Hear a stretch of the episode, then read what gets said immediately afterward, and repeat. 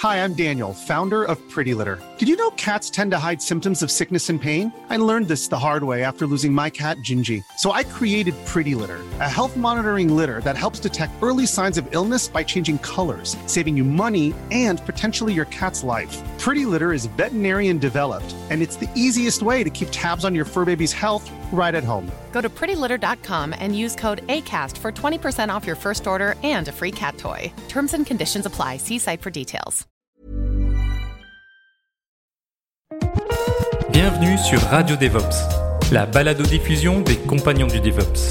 Dans chaque épisode, nous étudions l'actualité de notre mouvement ou du cloud en général, puis nous débattons sur un sujet de fond.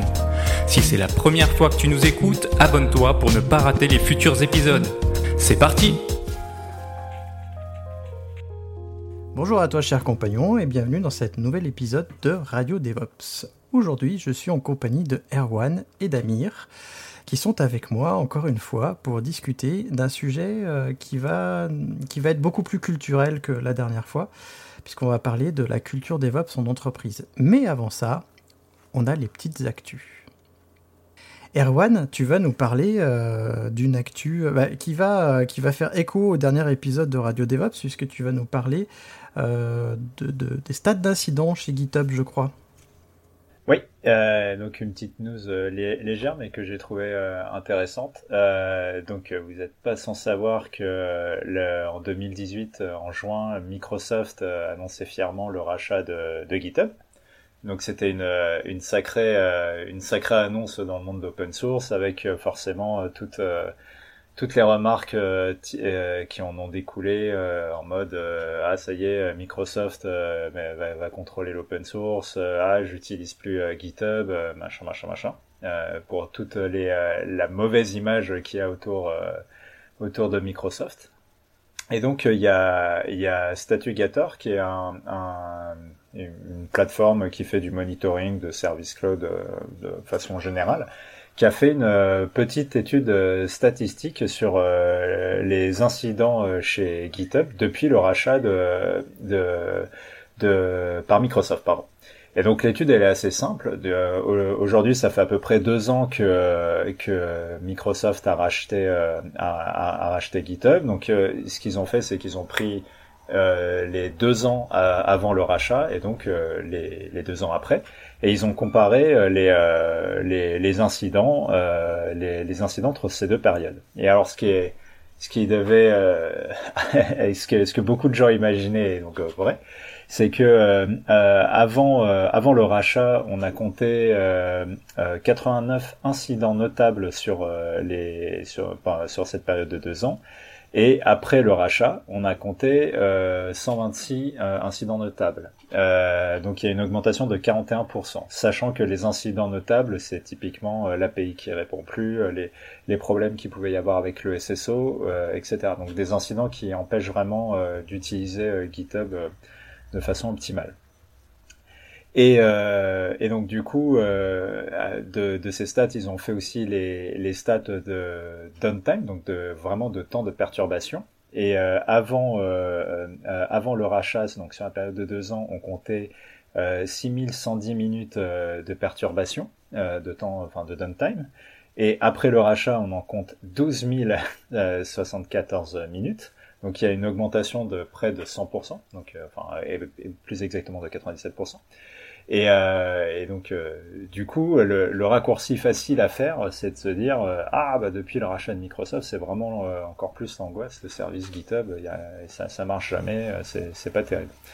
et donc, la, la, vraie question, c'est est-ce que est-ce que finalement GitHub pète plus maintenant qu'auparavant? Et si, euh, si on regarde un petit peu plus en détail ce qui est, euh, ce qui est, ce qui a été fait pour, euh, pour l'étude, on, se rend compte que en fait, auparavant, GitHub aussi communiquait beaucoup moins sur les incidents et que c'était beaucoup moins bien traqué. Donc il y a eu tout un, tout un effort qui a été fait depuis le rachat euh, par Microsoft où il y a eu un changement de la page de statut, il y a eu plus de, plus de services différents qui, qui était remonté dans cette page de statut et donc monitoré euh, et, et, donc adressable euh, de façon publique.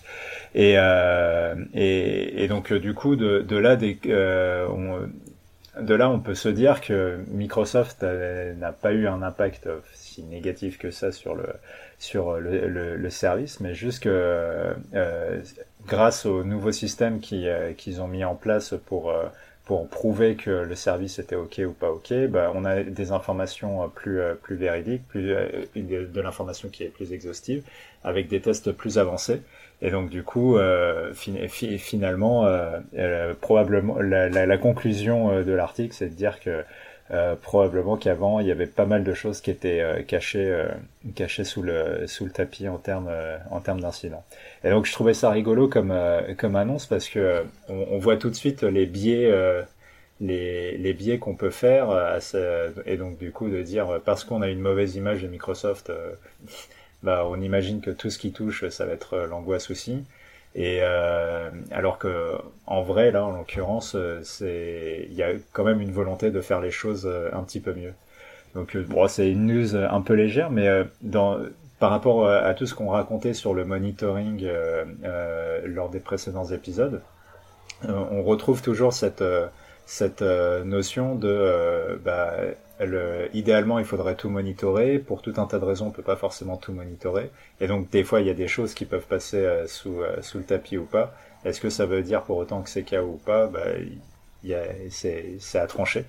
Et, euh, et, donc voilà, je trouvais ça rigolo comme, information. Je sais pas ce que vous en pensez. Damir, toi, est-ce que tu, tu, tu, voulais quitter GitHub après le rachat de, de, de, par Microsoft? Parce que tu savais que le service allait, allait être moins bon alors, je suis pas forcément fan euh, des, GAFAM euh, comme beaucoup le savent, euh, même si j'essaie quand même d'être assez pragmatique dans mon métier parce que c'est important.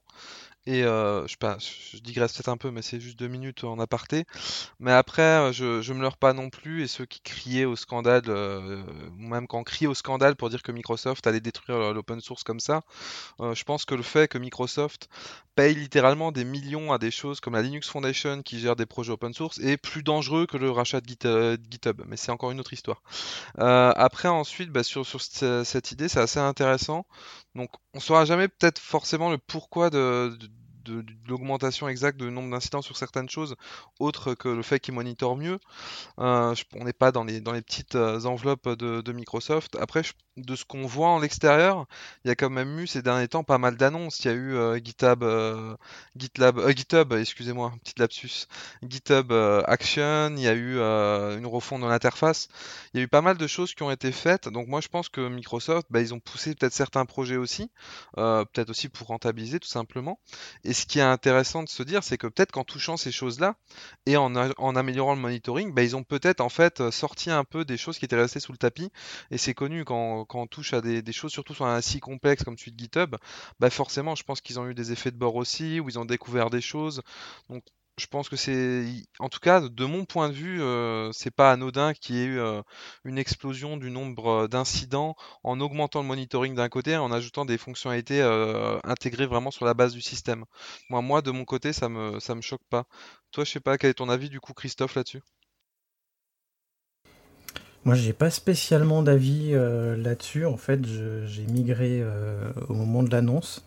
Euh, j'aurais dû le faire avant, mais voilà, j'ai profité de l'annonce pour euh, migrer de GitHub à GitLab, euh, pour justement aller vers un logiciel open source et libre, en tout cas le cœur. Et finalement, avec le recul, je suis bien content parce que je préfère GitLab de manière globale, l'ergonomie est, est, bien mieux. Et comme tu le dis, GitHub rajoute beaucoup de choses, et pour moi, je pense qu'ils sont un peu à la traîne euh, par rapport à GitLab et qu'ils essayent de, rattraper les choses. Je dis à la traîne en termes de fonctionnalité, bien sûr, pas en termes d'utilisateurs, parce que en termes d'utilisateurs, je pense qu'ils sont loin, loin devant. Sinon, euh, bah, je trouve que la transparence, euh, en tout cas le fait qu'ils communiquent mieux, c'est tout à leur honneur. Et moi, je pense que c'est une bonne chose, en tout cas. et que ça permet à la communauté d'apprendre aussi, puisque je, suis assez pragmatique comme garçon et je sais que le 100% d'uptime, c'est pas possible et que quoi qu'il arrive, euh, quand les gens crient euh, oui mais non c'est inadmissible que quelque chose tombe, bah, c'est pas possible euh, de laisser quelque chose up tout le temps. Il y a forcément des incidents. Donc ça nous permet de faire des retours d'expérience, des post-mortem et de voir ce qui se passe. Et tout le monde en profite, je pense. Je vais vous parler de Kubernetes. encore. Vous allez me dire, bah, tiens, Christophe, il n'arrête pas de parler de Kubernetes en ce moment. Et je vais vous parler du rachat, du rachat de Rancher. En effet, euh, l'éditeur de la distribution Linux SUSE, donc SUSE, rachète la startup Rancher. On ne sait pas encore combien ils ont mis sur la table, mais a priori, d'après les rumeurs, c'est un peu plus que 600 millions de dollars.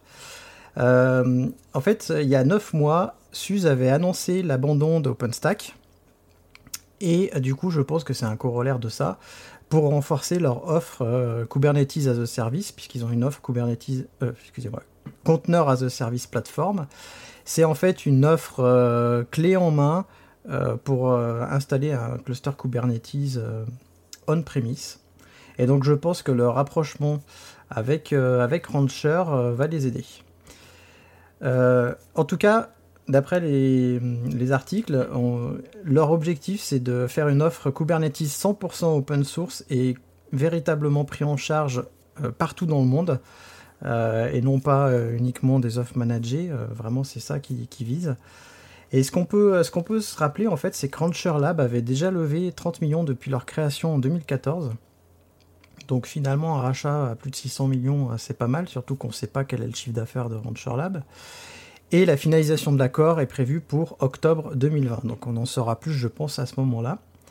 Euh, et alors, ce que je savais pas, parce que moi je suis pas un gros utilisateur de SUSE, voire même pas du tout, c'est que SUSE en fait est devenue une société de logiciels complètement indépendante depuis seulement 2019, euh, puisque en fait euh, l'entreprise a été cédée par Microfocus au fonds suédois EQT, pour 7,6 milliards de dollars.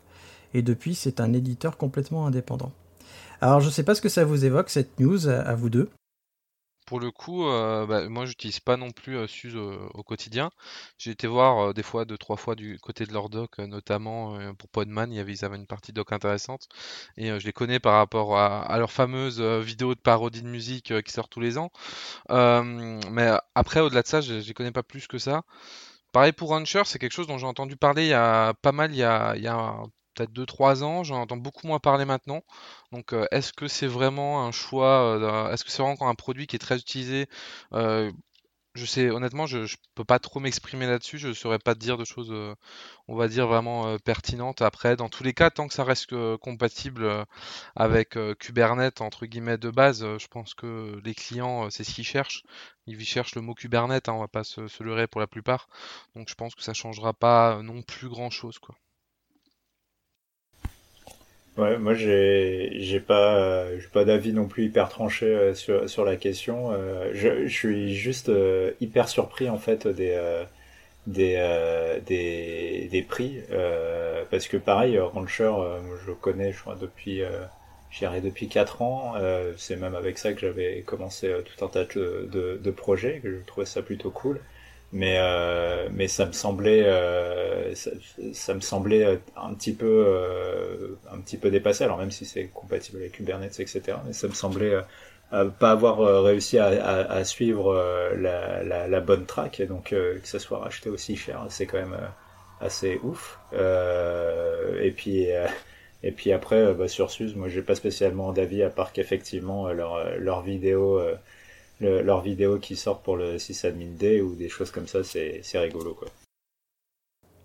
Oui, d'ailleurs, euh, j'ai trouvé euh, la vidéo euh, spéciale Kubernetes, je vous la mettrai en lien de l'épisode.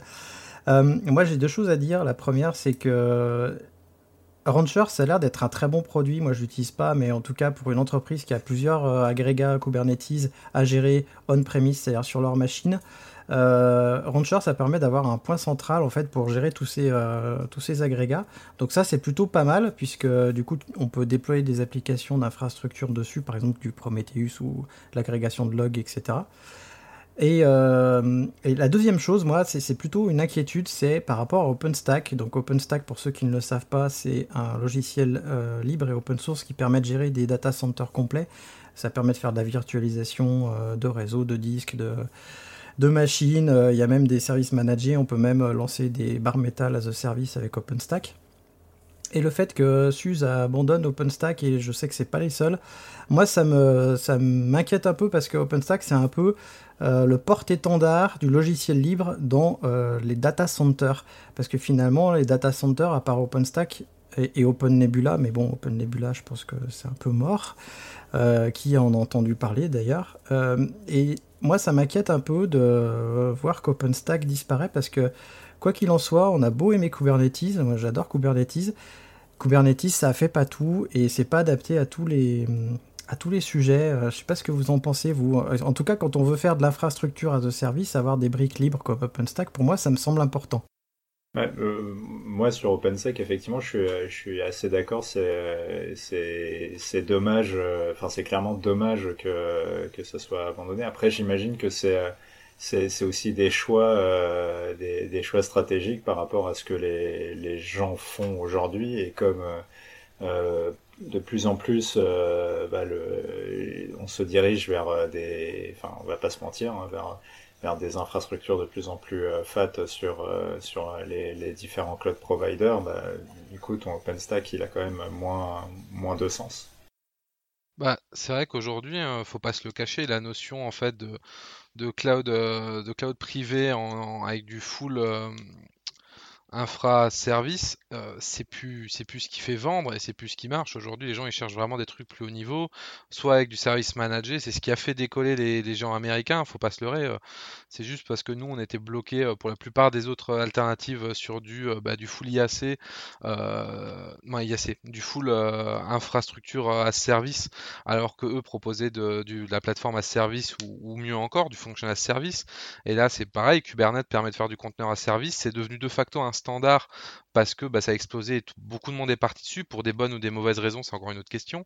Bah, du coup, c'est devenu de facto un standard, donc les gens voient plus forcément l'intérêt de se dire bah, on va prendre plus de l'IAC, de, j'arrête pas, entre IAC et infrastructure à service. Les gens, ils arrêtent pas, ils se disent tout simplement, bah, je vois pas pourquoi je prends une infrastructure à service, alors qu'au final, je vais faire juste tourner euh, mes conteneurs euh, en Kubernetes, qui pourront tourner, euh, tourner chez eux ou dans un autre cluster, ça me changera rien. Je pense que c'est une évolution assez logique là-dessus du marché. Après, je pense pas que je pense pas que qu'OpenStack va mourir entre guillemets. Il y aura peut-être, ça va peut-être être géré différemment. Il y a quand même pas mal de cloud providers. On pense notamment à OVH qui se basent pas mal sur leurs solutions. Donc je pense pas qu'ils vont manquer de contribution au jour au lendemain. Et j'espère pas. Après oui, ça risque peut-être un peu de ralentir le rythme avec un marché qui se divise un peu. Ah, je pense pas non plus que OpenStack disparaisse euh, je pense même que OpenStack va aller de plus en plus vers les services managés. Il y en a déjà hein, des services managés dans OpenStack, pas énormément, mais, comme euh, tu le dis, OVH est un gros contributeur. Il est possible que euh, ait un Kubernetes as a service dans OpenStack un jour. Si c'est pas déjà le cas, il faudrait peut-être que je, je, retourne aller voir. Damir, tu vas nous parler d'un outil que j'adore. tu vas nous parler de la dernière version de Terraform et des annonces qui vont avec. Alors effectivement, donc euh, je vais vous parler de Terraform. Donc euh, c'est vrai que dans le, ma réponse précédente, je parlais beaucoup, euh, je faisais beaucoup de lapsus sur IAC. C'était pas pour rien en fait. Je préparais, je pensais à ma news. Donc du coup Terraform, tout d'abord j'ai un petit rappel sur ce que c'est. C'est un outil que vous, euh, connaissez sûrement déjà. C'est un outil qui vous permet de faire de l'infrastructure as code. On en a déjà parlé dans un des épisodes précédents que je vous invite à, réécouter. Donc qui permet en fait du coup de faire, euh, de transformer euh, votre code en infrastructure. Et du coup vous concevez non plus directement de l'infra en allant sur des interfaces et en faisant des choses, mais vous écrivez directement du code que vous faites entre guillemets runner par l'outil qui s'appelle Terraform et qui va créer une, une infrastructure.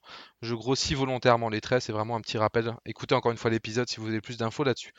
Euh, et du coup, ils ont euh, maintenant la solution, elle est publiée par HashiCorp, qui euh, publie aussi Vault et Nomad ou d'autres outils qui sont très très ancrés dans le dans l'aspect DevOps.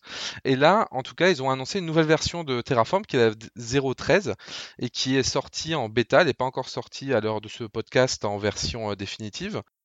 Zip, zip. Alors, en fait, à l'heure où on enregistrait le podcast, c'était le 20 juillet, Terraform 0.13 n'était pas encore sorti. Mais aujourd'hui, à l'heure où vous écoutez ce podcast, c'est-à-dire si je ne me trompe pas, à partir du 20 août, euh, Terraform 0.13 est sorti. Et d'ailleurs, j'en profite pour vous dire que j'ai fait une petite vidéo de présentation du for each des modules dont va parler Damir euh, dans la trouvaille du vendredi. et je vous mets le lien en description de ce podcast. Vous pouvez retourner à l'épisode. Zip zip zip Et du coup, elle apporte pas mal de choses qui me paraissent assez intéressantes en tant qu'utilisateur. Premièrement, ils améliorent pas mal euh, l'aspect module. Donc, on peut découper son code et euh, le, standardiser dans ce qu'on appelle des modules. C'est un aspect qui est assez intéressant et qui est très important en fait dans l'utilisation de Terraform il y avait quelques petites choses qui manquaient. Là, ils ajoutent notamment, on peut faire maintenant des boucles directement pour créer plusieurs, euh, appeler plusieurs fois de suite un module. On peut gérer les dépendances entre les modules, ce qu'on pouvait faire avant, mais de manière beaucoup plus euh, bricolage entre guillemets. Là, c'est vraiment géré maintenant de base. Il y a pas mal de petites choses comme ça sur les modules, donc je trouve ça assez euh, assez cool de, de, mon côté. Il va avoir moins, de réécriture, voire pas de réécriture nécessaire entre Terraform 12 et 13. Euh, pour ceux comme moi qui ont connu la migration de Terraform 11 à Terraform 12, il y a eu pas mal de petites choses à réécrire et c'était, euh, ça pouvait un peu euh, prendre du temps quand on avait une très grosse base de code. Donc là, il y aura pas, en tout cas, il y aura beaucoup moins cet aspect du coup d'upgrade qui sera nécessaire. Il y aura aussi euh, des aspects qui ont déjà été un peu importés par la dernière Terraform 12.20, comme euh, les validations de variables en fait, qui vous permettent de, de faire des comparatifs en fait vous mettez sur la ligne d'assignation de, votre variable un if qui va vous permettre d'assigner en fait euh, une variable en fonction du résultat ou des choses comme ça. Donc ça, ça va être totalement intégré. Euh, ça avait déjà été un peu introduit, mais ça va être intégré totalement. Ils vont aussi faciliter euh, tout ce qui est provider privé. Donc globalement, Terraform en fait, il va pas contacter directement votre cloud provider. Par exemple, si vous êtes sur AWS, c'est pas lui qui va réellement appeler AWS. Il va passer par ce qu'on appelle un provider. Donc du coup, bah, ce provider, en fait, euh, bah, il peut être public et, intégré directement comme AWS, comme d'autres. Et vous pouviez faire votre propre provider. Par exemple, si demain vous vous dites, moi je vais me faire un provider pour pouvoir faire en Terraform, bah, programmer ma machine à café pour qu'elle me fasse mon latte macchiato, mon euh, café serré, etc. Vous pouviez faire votre propre provider. Euh, d'ailleurs, je vous invite à faire ce projet, hein, ça peut être très marrant. Et du coup, ça, ça va être beaucoup mieux intégré dans la nouvelle version de Terraform et on va pouvoir les utiliser directement beaucoup plus simplement qu'avant. Et il y a aussi un dernier point qui me semble intéressant parce que pour moi, il figure euh, d'une orientation que prend HashiCorp, c'est tout simplement l'intégration de Terraform Login pour euh, se connecter au Terraform Cloud. Donc Terraform Cloud, globalement, là encore, je vais grossir un peu le trait, c'est euh, l'offre euh, payante et euh, en SaaS de Terraform qui va vous permettre en fait bah, de gérer tous les lancements de Terraform, les states qui sont en fait les fichiers d'état de votre infrastructure, de faire de l'audit, des choses comme ça. Bah, tout ça en fait, c'est leur, leur produit qu'ils vendent derrière. La CLI en fait basique est open source et gratuite. et là, du coup, bah, l'intégration de Terraform Login directement dans, la CLI Terraform de base, je pense que c'est assez important et ça montre bien leur, envie de pousser un peu leur offre euh, payante, ne serait-ce que, je pense, pour, rentabiliser la chose, hein, ce, qui est compréhensible. Et c'est une solution qui peut être adaptée dans, dans, certains cas et qui, globalement, fonctionne plutôt pas mal. Je sais pas, du coup, euh, ce que tu en penses, Erwan, de, de Terraform 0.13 euh, et si tu as déjà essayé la bêta? Ah, moi, je suis hyper chaud. Euh, essentiellement parce que le, là j'étais en train de pendant que tu tu parlais je regardais euh, euh une enfin une des confs qu'on avait et, et le donc le, on utilise les modules et tout pour, euh, pour tout un tas de choses et, et j'étais en train de voir que on dupliquait masse masse d'appels à certains modules parce que justement il nous manquait le for each donc du coup le ce la, boucle, ça va, je pense, totalement changer euh, notre, euh, notre, euh, notre façon de faire nos, nos, nos confs, quoi. Donc moi je suis hyper chaud pour ça. En plus effectivement j'avais cru comprendre que le passage, comme je suis en 0.12.20, le, passage devrait être relativement facile. Donc clairement, euh, c'est un projet euh, que qu'on aura un petit peu plus de bande passante, puisque là c'est pas forcément le, moment, mais qu'on va faire de, passer à cette nouvelle version. Donc moi je suis hyper chaud et quand j'avais vu la news avec le for each, j'étais j'étais comme un fou. D'ailleurs, on en parle sur le forum des compagnons. Il y a un sujet à ce propos. Donc, euh, si, tu n'es pas inscrit sur le forum des compagnons, eh bien, viens t'inscrire à la communauté. Le lien est en description. Alors, moi, en ce moment, je suis en plein dans Terraform parce que je suis en train de m'occuper de l'infrastructure de Frogit. Euh, et du coup, j'ai remis les mains dans Terraform. Ça faisait un petit moment que j'avais pas mis les mains et j'en étais resté à la version 0.11 et là, euh, je suis passé à la version 0.12 pas très facilement parce que j'avoue que j'avais perdu déjà mes habitudes et puis euh, apprendre Terraform 0.12 ça m'a pris un peu de temps. Et en effet les modules euh, puisque je viens de créer mes premiers modules ça y est je suis euh, je suis tout content. Et ben c'est pas facile en effet la gestion des modules notamment que j'ai fait un module pour créer un serveur par exemple et du coup je voudrais l'appeler plusieurs fois et j'ai vu que bah j'allais avoir du mal à le faire. Donc je vais peut-être passer à la 0.13 bah, demain matin parce que euh, ça va peut-être me faciliter les choses. Et comme de toute façon on sera en bêta, euh, la version 0.13 aura le temps de sortir euh, d'ici là. Alors il faut noter aussi que la version que Terraform Cloud, donc qui permet d'héberger les states ou de lancer plusieurs choses, il y a un free tiers. Donc jusqu'à 5 utilisateurs en fait c'est gratuit. Donc nous c'est ce qu'on utilise puisque je voulais mettre les, les états de Terraform, les TF state comme on les appelle, euh, dans le cloud et je voulais pas forcément créer un bucket S3 pour ça, euh, euh, même, même chez Scalway. Et du coup, ça m'a permis de tester Terraform Cloud. Alors, la prise en main au début, c'est un peu fastidieux, mais une fois qu'on a compris comment ça marchait, et eh ben ça marche pas mal. Même si on lance pas par contre Terraform depuis Terraform Cloud, puisque c'est possible. C'est notre intégration continue GitLab qui fait ça. Et toi alors, Damir, euh, qu'est-ce que t'en penses? Est-ce que tu l'as testé toi? Alors, je l'ai pas encore testé euh, parce que j'ai simplement pas trouvé le temps. Non, mais c'est quelque chose qui est vraiment intéressant. Donc déjà, euh, j'avoue que j'ai été un peu rassuré par le fait qu'il n'y ait pas de grosse refactoring à, faire comme ça a été le cas, comme on disait, pour la, pour la 0.12, parce que ça a été quelque chose qui a été assez chronophage quand même euh, pour, de notre côté, parce qu'il y avait beaucoup de code. Euh, ensuite, euh, c'est vrai que l'aspect, bah, moi, ça m'a plu globalement, parce que l'aspect module, pour l'instant, les dépendances, etc., c'était fait avec des petits hacks qui n'étaient pas forcément très propres. Là, de pouvoir le faire directement, c'est quand même agréable, et la facilité pour l'intégration des providers privés, c'est une bonne chose aussi. Je pense que ça facilitera l'utilisation de, certaines, euh, choses avec des providers vraiment euh, faits pour, euh, pour le use case. Donc moi je suis plutôt, plutôt pressé de voir ça une fois que ce sera sorti de bêta. Eh bien on verra ça. On vous en reparlera à ce moment-là peut-être. Alors aujourd'hui on va discuter de comment est-ce qu'on partage et qu'on diffuse la culture DevOps en entreprise? alors on va se poser la question comme si on était néophyte, comme à chaque fois.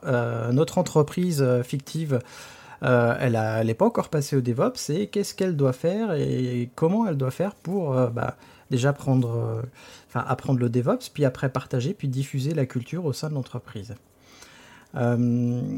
Alors la première chose qu'on peut se poser comme question, c'est bah, déjà est-ce qu'on veut y aller? Et pour y aller, il y a souvent, je ne sais pas si vous l'avez vu, mais en tout cas moi je le vois, il y a souvent un premier pas à franchir, c'est de convaincre la direction et le management de passer euh, au mouvement DevOps, ce qui est pas forcément facile parce que pour eux ça veut dire de gros investissements parce qu'il euh, va falloir former les gens. Et puis on parle pas d'une ou deux personnes, hein, on parle de pratiquement tous les services informatiques, leur laisser du temps pour apprendre tout ça, mettre en place les choses et cette direction, euh, elle peut émettre des réserves. Donc est-ce que vous, vous avez remarqué ça autour de vous quand vous voyez des entreprises qui passent au DevOps?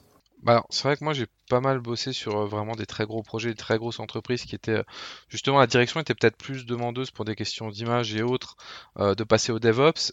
souvent, il y, a un, y a un autre facteur et un autre type de personne qui pour moi est, est importante à identifier. Ça va être tout ce qui vont être lead tech, un peu un peu historique dans l'entreprise, etc. Qui eux vont connaître un peu tous les gens et qui ont tendance à être pas mal suivis et qui parfois peuvent avoir une, une mauvaise appréciation du DevOps en se disant bah on entend un peu partout, c'est du bullshit ou des choses comme ça.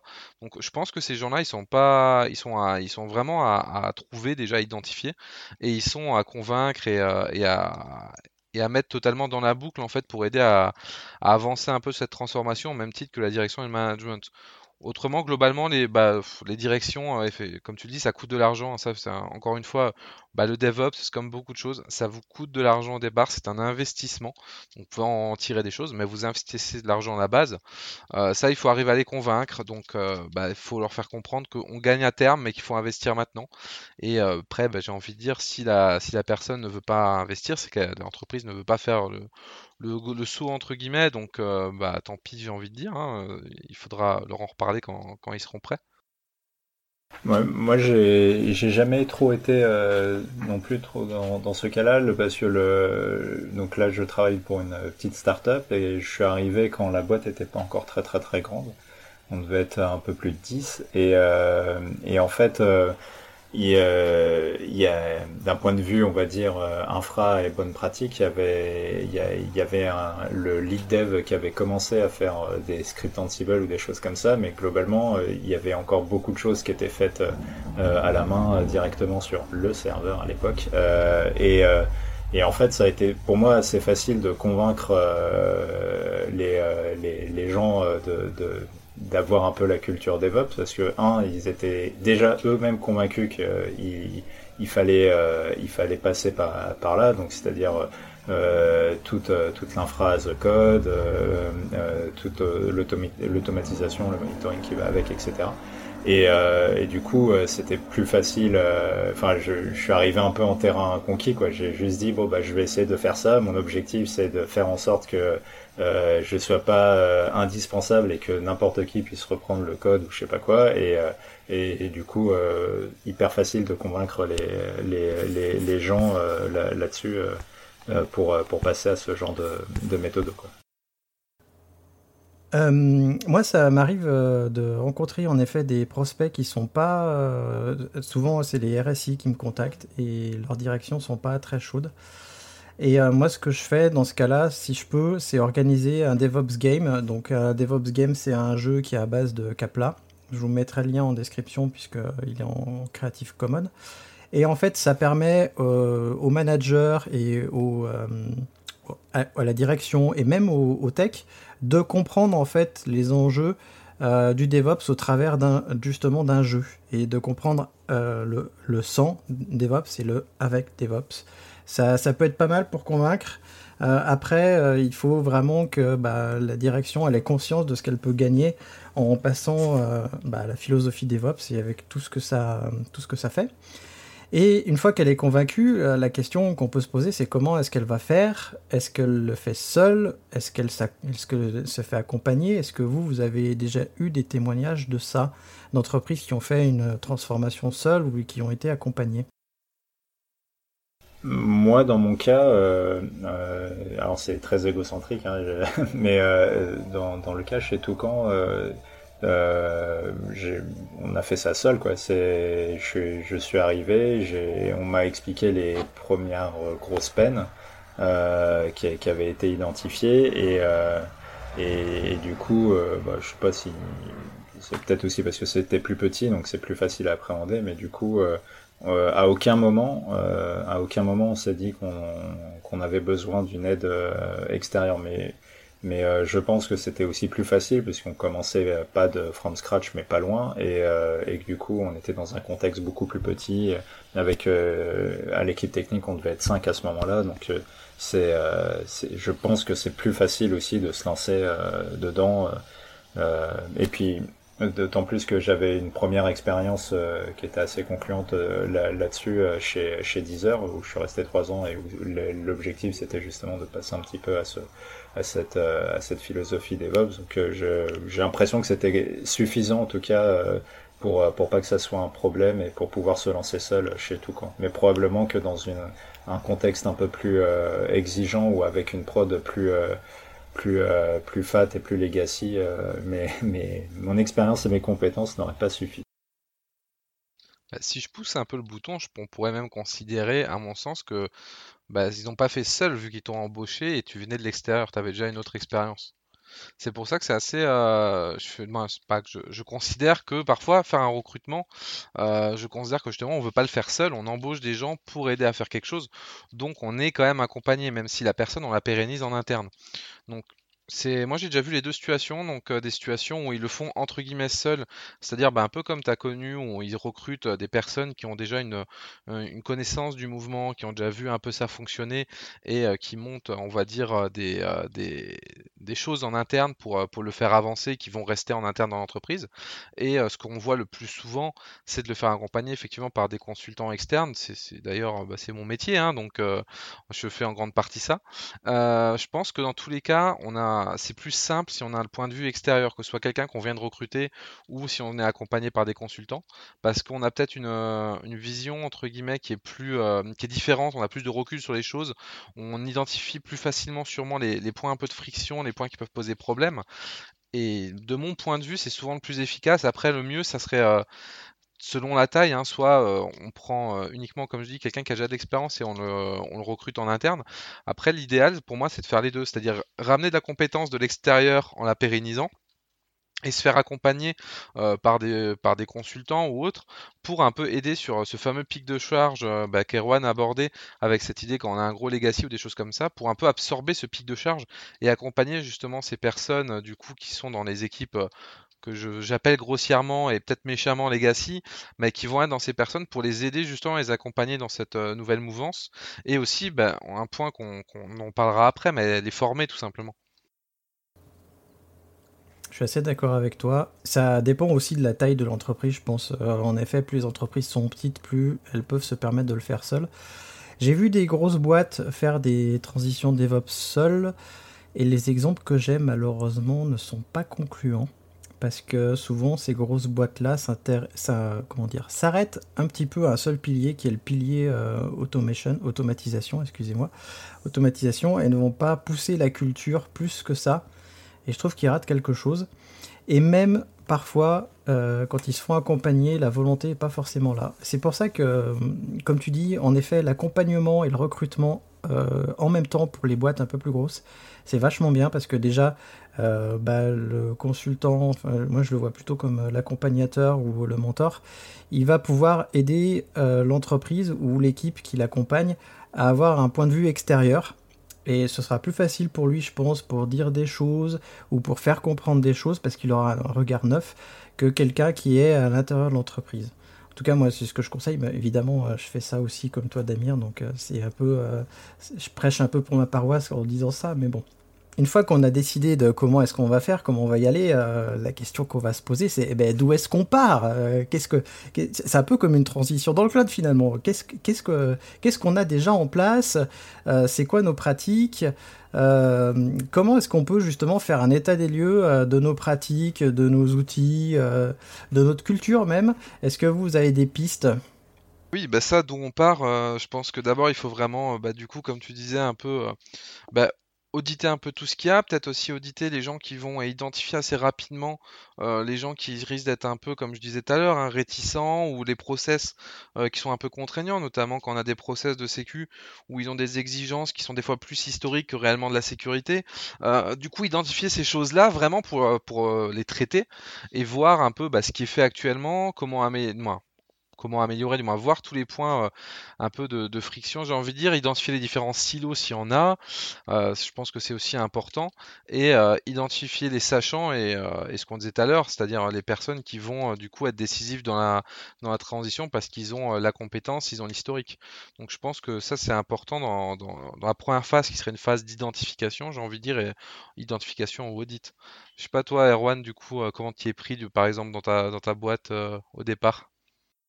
Euh, ouais, ouais, je peux vous dire euh, comment ça s'est passé. C'est que euh, globalement, euh, oui, il y a eu une, une espèce d'audit, mais qui, qui, était assez rapidement vu, euh, qui était de voir qu'est-ce qui existait en termes, donc effectivement, d'automatisation, de, de, de, monitoring, de, de bah, de, de doc aussi autour de, de, de tous les sujets infra, shipping, CI/CD, etc.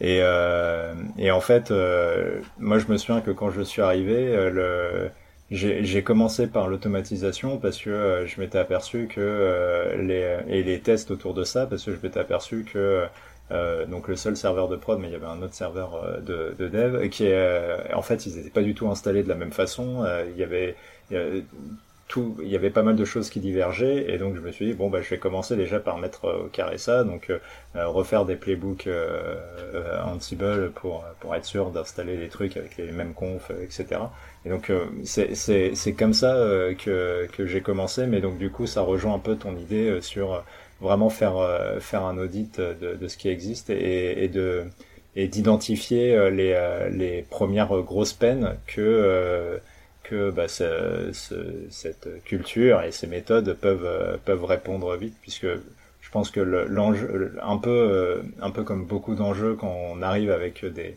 nouvelles idées, etc. C'est c'est de d'essayer d'identifier un truc qu'on peut qu'on va pouvoir euh, euh, auquel on va pouvoir répondre et qu'on va pouvoir valoriser pour dire bah vous voyez maintenant si si, ça ça marche bien on va euh, continuons dans ce sens-là et après on va pouvoir être plus ambitieux et faire des choses vraiment bien. Exactement. Moi, quand je fais un audit, j'aime bien, bien écouter justement les membres de l'équipe, bah, de toutes les équipes d'ailleurs IT, euh, pour savoir quels sont leurs problèmes actuels, euh, quelles, solutions ils proposent, parce que je, le dis toujours en fait, euh, le mouvement DevOps c'est bien, mais en fait chaque entreprise a son DevOps qui est adapté à, son propre ADN, et on doit le trouver ensemble et parce que l'entreprise après elle va le porter. Et donc écoutez, moi j'aime bien quand ça part de la base, hein, écouter les, personnes qui font, c'est toujours intéressant. Et euh, quand on parle de l'audit aussi, c'est euh, poser la question de savoir euh, quelle est la connaissance du DevOps dans l'entreprise pour avoir une idée de, en fait, est-ce que les gens connaissent, est-ce qu'ils connaissent pas, est-ce que pour eux c'est un poste, un métier, une culture, etc. Ça permet aussi de voir les probables dissensions à venir, parce que s'ils n'ont pas le même niveau de connaissance, ou plutôt s'il y a des, des comment dire, euh, des, définitions de DevOps différentes, on risque d'avoir peut-être un problème. Donc ça, c'est important de le savoir avant. Et moi, ce que j'aime bien faire aussi, c'est euh, discuter avec l'entreprise de savoir quel indicateur on va mettre en place euh, pour pouvoir euh, bah, mesurer la progression de la transition. Ça peut être des indicateurs humains, ça peut être des indicateurs techniques, des indicateurs business, mais en gros, savoir bah, qu'est-ce qu'on va regarder et à quelle fréquence on va le regarder pour voir si on avance ou pas dans le bon sens. Est-ce que ça, c'est quelque chose que vous aviez déjà fait aussi, l'identification des indicateurs et le suivi?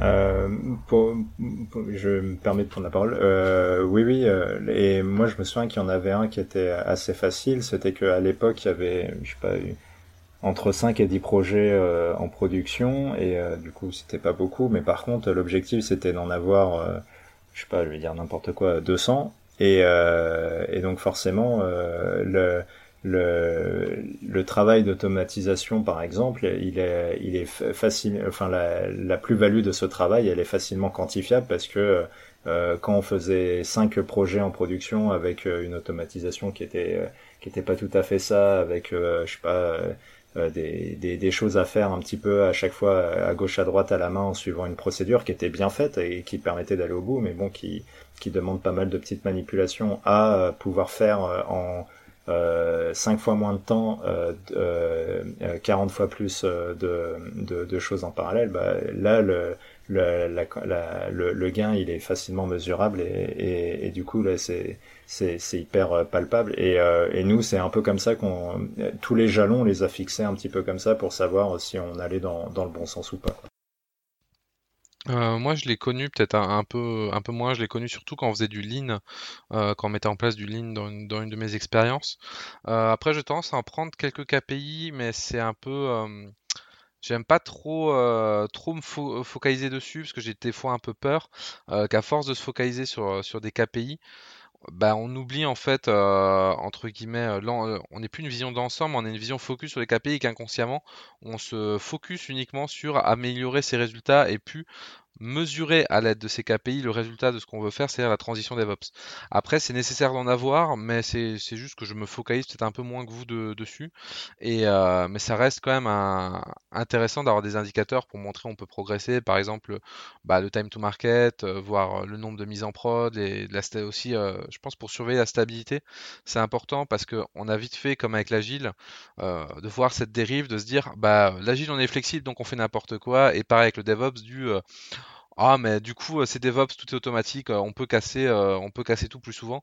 Donc je pense que c'est important de, bien, de bien les, utiliser là-dessus aussi pour pas qu'il y ait de, régression. Mais autrement, voilà, j'ai peut-être un peu moins du coup de. Je suis moins orienté, on va dire, peut-être KPI que vous là-dessus. C'est quand je disais indicateurs, c'est pas forcément des indicateurs techniques. Hein. On, peut, on peut avoir tout un tas d'indicateurs, mais l'idée aussi, c'est de pouvoir montrer aux décideurs que ça avance. Et euh, ça, les indicateurs, souvent, ils, aiment bien. Ah, ça.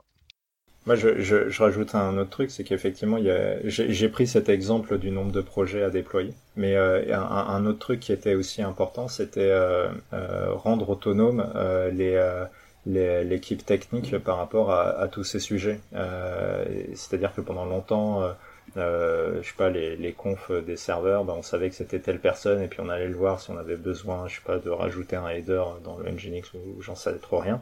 Et, euh, et en fait, un des, euh, un des points euh, qui nous servait aussi de bah, d'indicateur pour savoir si on, est, on, était dans le bon chemin ou pas, c'était est-ce que est-ce que ce genre de tâches en fait on est capable de les donner à enfin la personne qui en a besoin, il est capable d'être autonome pour pour pour la faire et, euh, et, quand tu vois que euh, on a un espèce de monorepo euh, avec enfin, Ansible par exemple, bah, quand tu vois que même si au début j'ai été surtout le gros contributeur de ce repo, bah, aujourd'hui tu dois avoir 15, 20, 20 contributeurs différents. Et ça c'était un indicateur qui nous permettait de dire qu'on allait dans le bon sens puisque la, la j'imagine qu'on va l'aborder après, mais la, la propagation de l'information, etc. Elle elle est, directement matérialisée euh, ainsi puisqu'on voit que euh, les, euh, les, autres personnes de l'équipe s'approprient ce, travail et donc ces méthodes et cette culture. Je rebondis juste rapidement là-dessus. quand je dis KPI, oui, c'est pas forcément technique, c'est vrai que c'est bien dans les indicateurs humains. Après, je prends un exemple juste d'un comportement que j'ai déjà vu dans une entreprise qui était assez grosse et qui avait fait vraiment une grosse transition DevOps. C'était ils se sont dit, on veut aller sur euh, du DevOps et du cloud en même temps pour accélérer un peu notre transformation. Et ils, ont donc du coup pris des, indicateurs. Et parmi ces indicateurs, il y en avait un qui peut paraître très simple et très efficace, mais qui a eu l'effet pour moi inverse. C'est de se dire, on va compter le nombre de projets qu'on met par trimestre euh, du legacy vers le cloud. Et en fait, quand ils ont mis cet indicateur en place, ils se disaient, c'est ça qui va mesurer en partie notre succès. On va se dire, on a pour objectif, quand je dis on, c'était euh, une partie de la direction, on va mettre 200, 200 euh, projets sur le cloud par trimestre. Euh, du coup, et en fait, ce qui s'est passé, c'est très simple, c'est quand on veut faire vite quelque chose, ben, on le fait pas forcément bien. Et au final, ce que ça a donné, c'est tout simplement des projets qui avant étaient sur du legacy euh, et sur des VM. Ben, Qu'est-ce qu'ils ont fait? Ils ont repris les mêmes recettes Ansible, les mêmes recettes Puppet, ils les ont refait sur, euh, sur de la WS avec de l'EC2. Et au final, ben, ta transition cloud, euh, elle est bien belle, mais pour moi, elle n'a rien apporté. Et juste une perte d'argent entre guillemets. Donc je pense que voilà, c'est important de, faire attention aussi à pas justement, c'est un peu ce, que je voulais soulever comme point, c'est pas juste faire répondre à des faire des indicateurs pour y répondre et juste pour moi les utiliser vraiment pour mesurer quelque chose sans y penser. Ah, je suis assez d'accord avec toi là pour le coup, mais là ça démontre autre chose aussi, c'est l'analyse des indicateurs au fur et à mesure du temps a priori mal été faite, puisque à un moment donné, ils auraient dû se dire Ah, bah cet indicateur-là, il est peut-être pas pertinent, il faudrait peut-être qu'on l'abandonne ou qu'on change. Euh, parce qu'on va dans le mur. Enfin bon, après c'est mon avis, mais bon. Après il y a du contexte aussi, quoi, parce que les personnes qui avaient géré les indicateurs n'avaient pas forcément la vision technique, etc. Mais après voilà, on rentre encore dans, un autre débat. Ouais. Ah bah, justement, euh, ne parlons pas de débat. Euh, on sait d'où on part. Maintenant, où est-ce qu'on va? Parce que euh, c'est bien beau d'avoir le point de départ, mais si on n'a rien euh, qui nous indique, si on n'a pas de phare pour euh, arpenter le chemin, on risque de se perdre. Donc, est-ce que là, vous avez des pistes ou des choses que vous aimez aborder avec vos clients pour justement définir un peu cet horizon? Moi, je me souviens que le but qu'on s'était fixé, c'était de dire l'infrastructure, on manage l'infrastructure entre guillemets sans les mains, euh, uniquement avec du code, déployé de façon automatique euh, via une, euh, une CI. et et j'avais un autre truc que je voulais dire. Je finirai cette phrase plus tard. Je laisse la main à Damien. Je vais te sauver. Euh, du coup, euh, non, bah, de, mon côté, je pense que bah, ça dépend aussi de, nos indicateurs, parce que généralement, ça, au final, on va le définir dans nos indicateurs. Par exemple, si on prend un indicateur de 80% de l'équipe technique peut déployer, euh, là, moi, plutôt l'inverse. 10% de l'équipe technique peut déployer, on voudrait que 100% le puisse avec la CI, la CI/CD. Donc je pense que ça, c'est des choses qu'on va définir pas mal avec les indicateurs déjà. Et autrement, moi, en tout cas, ma vision, et ça, c'est encore une fois, c'est une vision personnelle, une vision par rapport à mon métier de consultant, en fait, consultant technique. C'est, j'aime pas dire où va-t-on et on s'arrête entre guillemets. Moi, mon truc, c'est de se dire, bah, c'est l'informatique et surtout le DevOps, c'est de l'amélioration continue, c'est en permanence s'améliorer. Et j'aime pas d'avoir une notion de, on va s'arrêter quelque part. Moi, je vais quelque part je vais, euh, je vais aider techniquement sur, euh, sur des projets, je vais insuffler euh, des bonnes pratiques, je vais insuffler de la méthodologie et je vais euh, aider les gens à, à monter en compétence dessus. Parce que mon but, c'est pas de rester. Mon but, c'est vraiment de donner un coup de main, de leur mettre le pied à l'étrier du DevOps, entre guillemets, et de leur dire maintenant, tu as confiance, je peux t'enlever les roulettes de ton vélo, entre guillemets, tu peux y aller tout seul.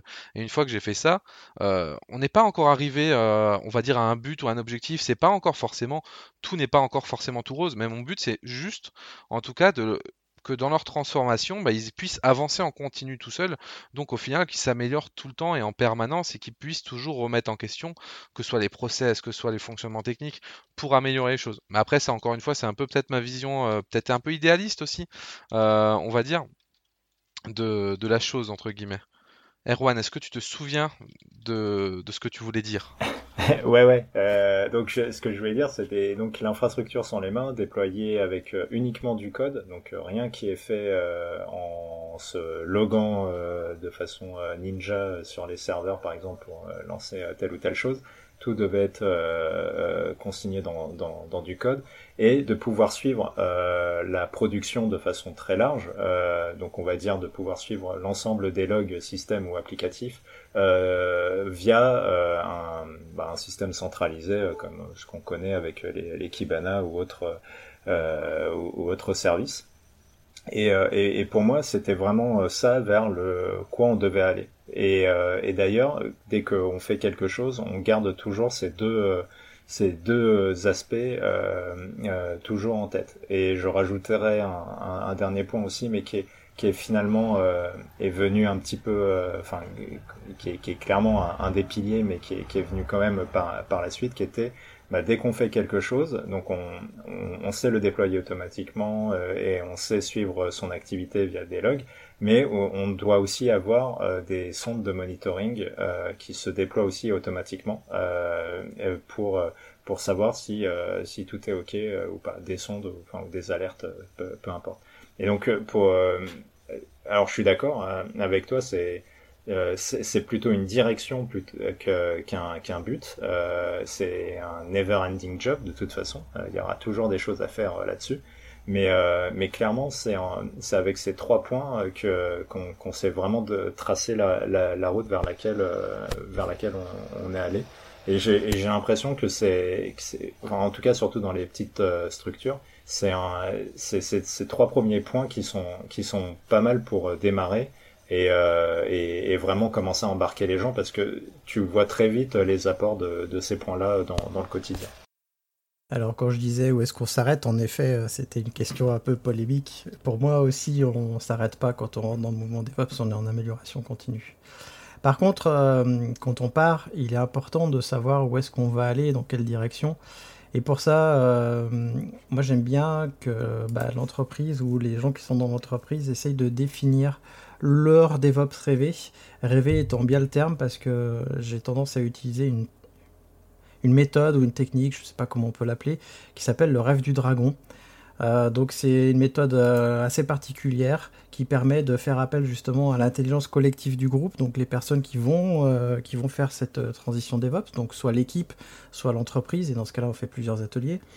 En fait, c'est une méthode qui mêle gestion de projet collaborative, volonté profonde de là où on veut aller, bien-être des personnes et ce genre de choses. Et souvent, ça permet bah, de faire de faire se déplacer toute l'organisation parce que toute l'organisation finalement aura pris parti à cette définition du quel DevOps on veut pour notre entreprise. Je ne sais pas si vous aviez déjà entendu parler de cette méthode. Alors moi en tout cas, non, j'avais pas entendu euh, parler. Après c'est pareil, ça, ça dépend de plein de choses au euh, niveau contexte, déjà de la, taille de l'entreprise, le nombre de personnes impliquées, ça peut être très vite assez compliqué euh, de, prendre en compte le rêve de, de chacun si j'ose dire, mais c'est ça reste une possibilité assez intéressante. Moi, je connaissais pas non plus. Bon, mais je mettrai de toute façon le lien en description. C'est c'est des choses que j'apprends dans ma coopérative, vu que je suis j'ai tout un tas de personnes dans ma coopérative qui sont pas des techs. Et bah du coup ça me permet d'apprendre des choses comme ça, un peu étranges, qui sortent de l'ordinaire, que j'aime bien, euh, que j'aime bien prendre, euh, prendre et bousculer un petit peu euh, les personnes chez qui on va. On a aussi des notions de facilitation graphique et ce genre de choses qui peuvent, qui peuvent beaucoup aider. Et du coup, une fois qu'on a le phare, on l'a positionné, on le voit, en fait, il nous éclaire, euh, on n'a plus qu'à y aller, plus qu'à, euh, c'est vite dit, euh, plus qu'à, ça veut dire infuser finalement la culture DevOps.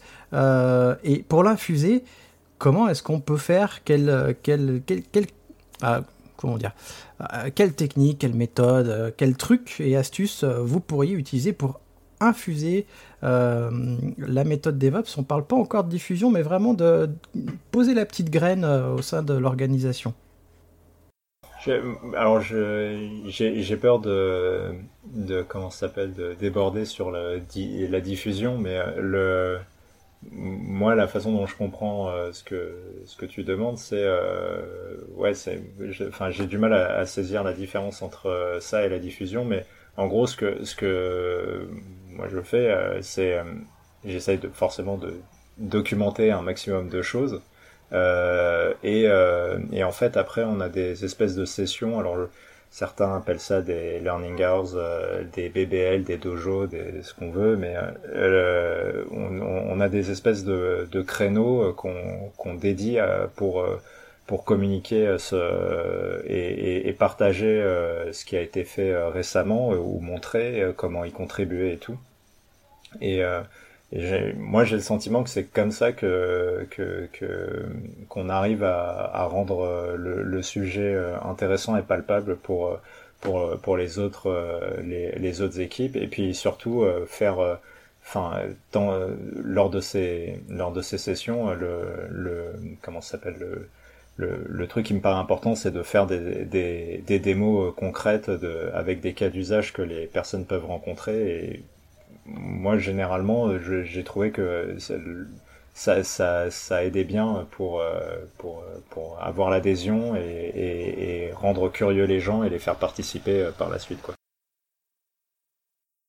Pour moi, on est déjà un petit peu dans la diffusion. Euh, L'infusion, pour moi, c'est plutôt un nombre restreint de personnes. Damir, euh, petit avis là-dessus? Bah, du coup, moi, je suis assez, euh, je suis quand même euh, pas mal dans, dans l'idée d'Erwan. oui, je pense que c'est important de monter du concret en fait, parce que dire à quelqu'un, euh, prendre des exemples qui sont de chez Google ou autre, bah, tout le monde n'est pas Google, c'est peut-être pas intéressant pour eux, etc. Donc je pense que c'est intéressant de faire bah, des ateliers typiquement, bah, déjà comme on le disait, on identifie les personnes qui vont être importantes dans notre transition, qui vont être influentes au niveau technique de l'entreprise ou au niveau historique de l'entreprise. On va apprendre ces personnes une fois qu'on les a identifiées et on va par exemple organiser des ateliers pour leur montrer concrètement ce que ça pourrait donner. Typiquement, on va prendre la personne qui est importante dans l'équipe dev, une personne qui est importante dans l'équipe ops et on va leur montrer concrètement, bah, on va dire ce que ça a changé dans leur métier, dans leur communication, dans leur manière de travailler, pour leur euh, bien leur montrer les avantages, que ça va être mieux pour, euh, pour eux, ça va détendre les choses, ça va améliorer le fonctionnement.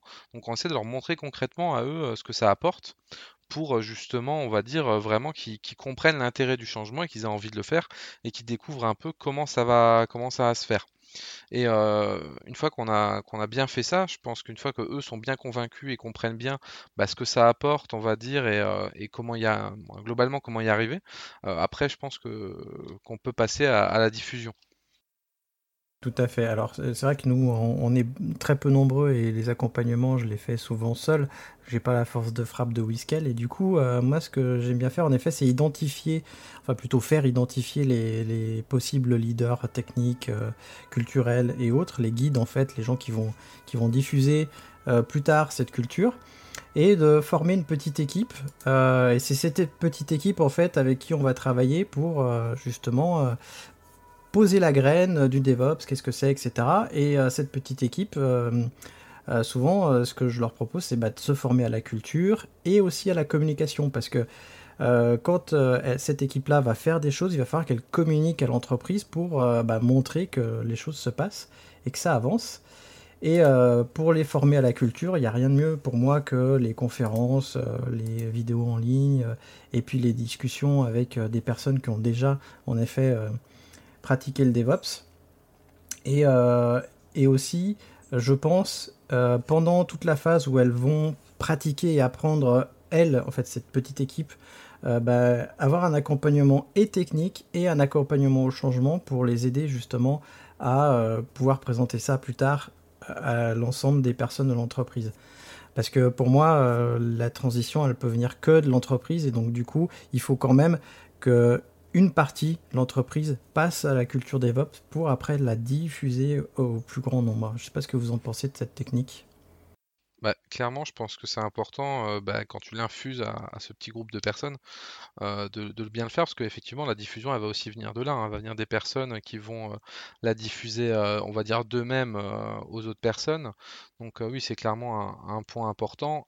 Moi, j'ai pas grand chose à, ajouter parce qu'en fait, je, comprends mieux la, distinction que, que, vous faisiez, mais euh, je, comprends aussi que moi, j'ai jamais été vraiment confronté à ça parce que la, fois où j'ai vraiment dû faire ça, donc c'était euh, chez, chez Toucan, et en fait, on était juste euh, tellement peu nombreux dans l'équipe technique qu'il n'y avait pas cet enjeu-là, quoi. C'était, c'était, c'était plus facile puisque on, est, on, est, on était cinq et du coup, du coup, euh, infuser le truc ou le, ou le, enfin, c'est, beaucoup plus facile dans un, contexte comme ça. Il n'y a pas de, de lead à convaincre ou, quoi que ce soit. Ah, clairement, du coup, vous étiez euh, et dans l'infusion et dans la diffusion. En fait, vous aviez même déjà fait votre infusion. Euh, bah, du coup, on va parler de diffusion de la culture. Maintenant qu'on a notre petite équipe identifiée, finalement, qui a bien compris ce que c'était que le DevOps, comment est-ce qu'on passe? Alors, on, l'a déjà dit, on l'a déjà abordé, on va faire des ateliers techniques, organiser des déjeuners avec des experts. Donc, souvent, alors il y a un site qui s'appelle le Brown, Bag Lunch, qui est le sac en papier. marron, en fait, on organise des déjeuners avec ces experts qui, qui, discutent avec nous de ce que c'est que le DevOps ou de comment ils l'ont mis en place dans leur entreprise. Euh, est-ce que vous avez d'autres pistes justement là-dessus? Bah, du coup, moi, ça me paraît intéressant. Bah, quand on le met en place, après, ça là encore, hein, ça dépend vraiment de la taille de l'entreprise. Mais je sais que dans pas mal d'entreprises, il y a des démos inter-équipes, donc où les gens vont, faire des démonstrations de ce qu'ils ont fait sur un sprint donné. Je pense que là, c'est vraiment intéressant de, participer activement et de montrer ce qui a été fait, ce qui a été amélioré grâce au DevOps pour euh, justement diffuser un peu euh, ce qui est amélioré aux autres équipes et leur donner envie, en fait, de, passer à, ça aussi. Donc, euh, ça, c'est quelque chose qui est, qui est assez intéressant. Et après, bah, c'est tout simplement, voilà, de, bah, de partager ce qu'on fait. Donc Erwan en parlait déjà un peu tout à l'heure.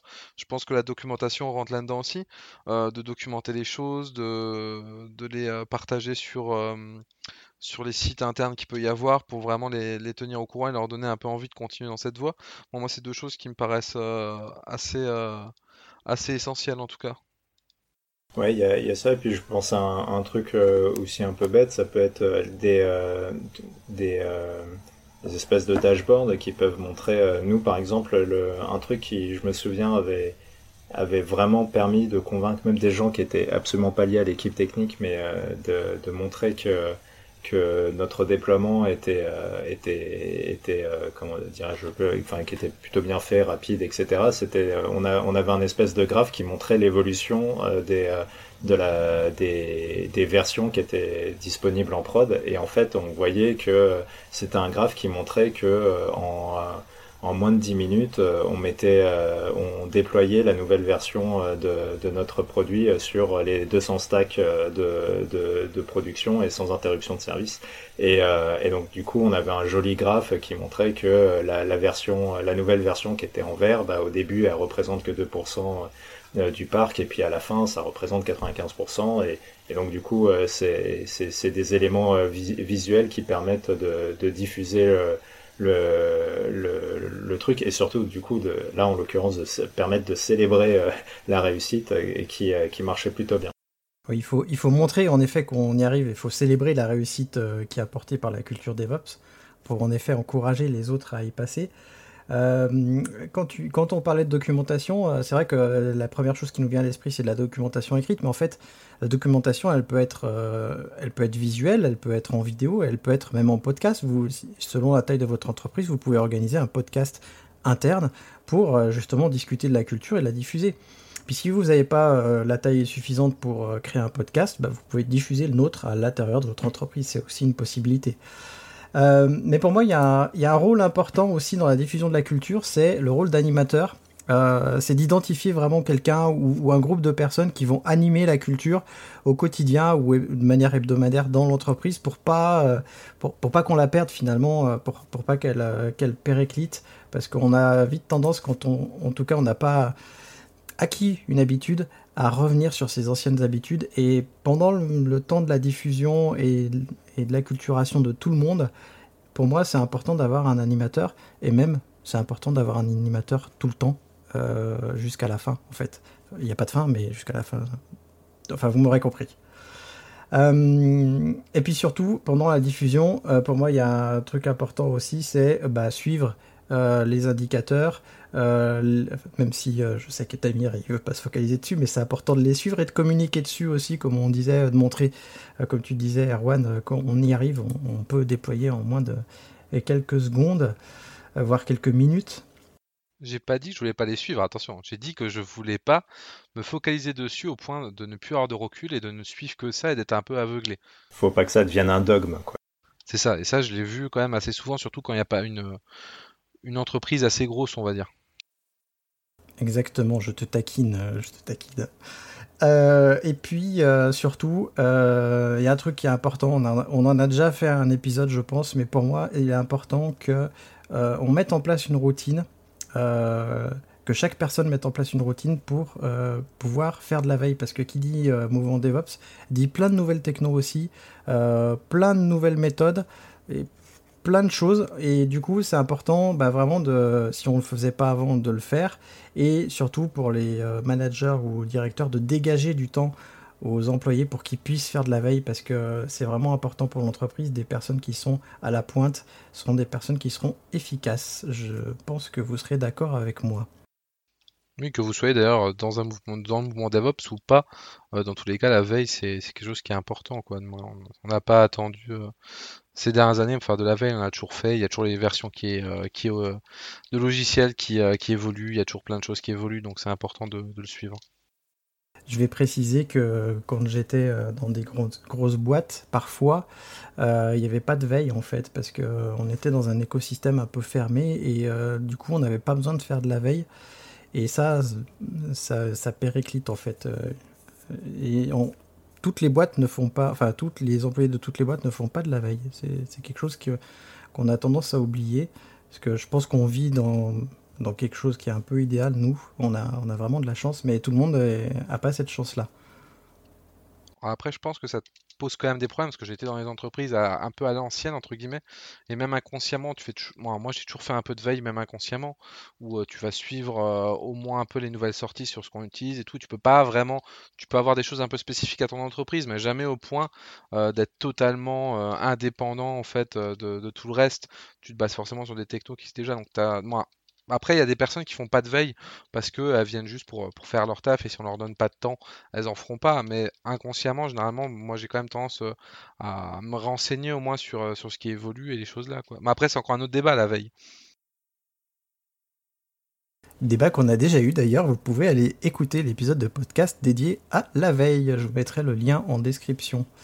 Eh ben, je crois qu'on est arrivé à la fin, euh, une, belle heure encore, euh, un beau podcast, je pense. Euh, je vais vous laisser le mot de la fin, et puis moi, je vais dire au revoir à toutes mes auditrices et auditeurs, et puis, chers compagnons, je te dis à très bientôt. Je vais, utiliser mon, mot de la fin euh, que j'ai peut-être déjà utilisé, mais c'est pas très grave. Euh, le podcast, c'est, le podcast, le DevOps, c'est avant tout de l'humain et de la communication. Donc, euh, ce qui est important, c'est, c'est vraiment de communiquer, d'échanger avec les gens, de, de comprendre ce qu'ils veulent, ce qu'ils recherchent et leurs problématiques. Donc, je pense que c'est le plus important entre guillemets pour diffuser la, la culture DevOps dans une entreprise, c'est d'écouter les personnes. Et ben je, je rajouterais à ça qu'il ne faut pas hésiter à commencer euh, euh, petit pour avoir des, premières victoires qui, permettent de vite convaincre euh, l'ensemble des équipes que, que va dans le, dans le bon chemin, enfin sur la, dans la bonne direction. Pardon. Merci d'avoir écouté Radio DevOps. N'oublie pas de noter l'épisode, plus la note sera élevée et plus il sera mis en avant dans les applications. Peux aussi le partager, ça nous aidera à le diffuser et à rendre le mouvement plus visible. Si tu as envie de discuter du mouvement, alors rejoins-nous dans la communauté des compagnons du DevOps. À bientôt! La balado-diffusion des compagnons du DevOps est produite par l'Hydra.